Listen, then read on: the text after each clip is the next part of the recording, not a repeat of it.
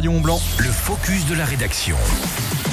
Domitil Courtemanche dans ce focus de la rédaction, on parle de raclette. Oui, vous avez bien entendu. De quoi nous mettre de l'eau à la bouche? Et oui Lucas, il n'y a pas d'heure hein, pour en parler. La raclette, elle s'exporte jusqu'aux confins du monde d'ailleurs. Ce fromage de nos montagnes, produit dans les deux Savoies, a donc élu domicile jusqu'au pays du le soleil levant. Mais de quoi il en retourne exactement? Eh bien, c'est l'appellation raclette de Savoie qui est désormais protégée au Japon. C'est-à-dire qu'elle est protégée par une IGP. L'IGP, c'est une indication géographique protégée.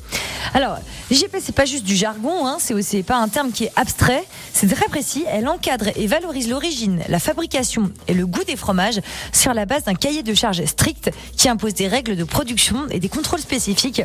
Il ne sera donc plus possible là-bas, en tout cas, de tromper le consommateur et de faire passer un autre fromage pour ce qu'il n'est pas. Ouais, on signifie, euh, ça signifie en d'autres termes que la qualité du fromage à raclette de Savoie qui est protégée, mais aussi tout son savoir-faire. Voilà, c'est exactement ça. Et c'est l'INAO, D'accord.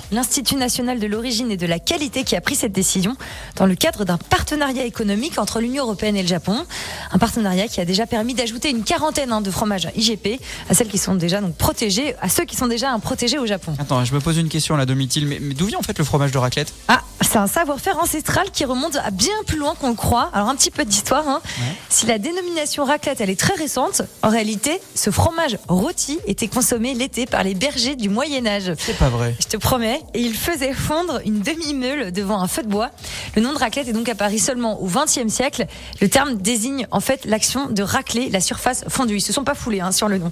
Un sport hein, que des champions de raclette auront l'occasion de pratiquer allègrement dans moins de deux semaines en Suisse, le 28 et 29 octobre, puisque Morgin va accueillir les premiers championnats du monde de la raclette. Génial.